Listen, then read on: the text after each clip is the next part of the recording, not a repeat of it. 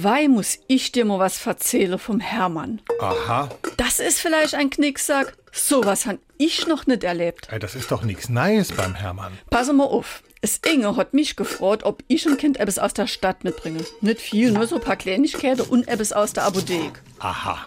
Auf jeden Fall waren das am Schluss 14 Euro und 86 Cent. Aha.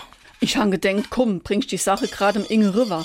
Jetzt war das Inge aber grad beim Doktor. Aber der Hermann war da. Aha. Was hättest dann du gemacht an dem seiner Stelle? Ey, ich jetzt bezahlt, hat er das nicht gemacht? Doch, hat er.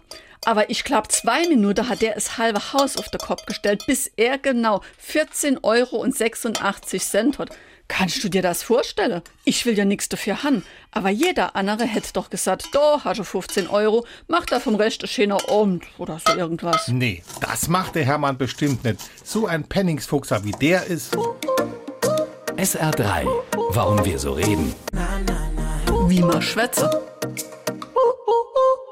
Jemand, der seine Groschen dreimal umdreht, bevor er sie ausgibt, der ist ein Knauserer, ein Knicksack oder eben ein Pfennigfuchser, also einer, der geizig ist und sein Geld lieber hortet, als es auszugeben. Wahrscheinlich soll das Wort Fuchsen auf das lateinische vexare zurückgehen, was so viel wie quälen bedeutet. Der Ausdruck Fuchsen findet sich auch heute noch in der Studentensprache.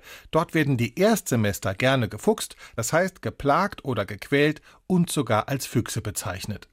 Ein Pfennigfuchser ist also jemand, der seine Mitmenschen wegen kleinster Geldbeträge plagt oder jemand, der schon beim Ausgeben selbst von geringsten Summen selbst geplagt wird. Irgendwann wird aber auch beim Pfennigfuchser der Groschen fallen und er wird merken, dass das letzte Hemd keine Taschen hat. SR3.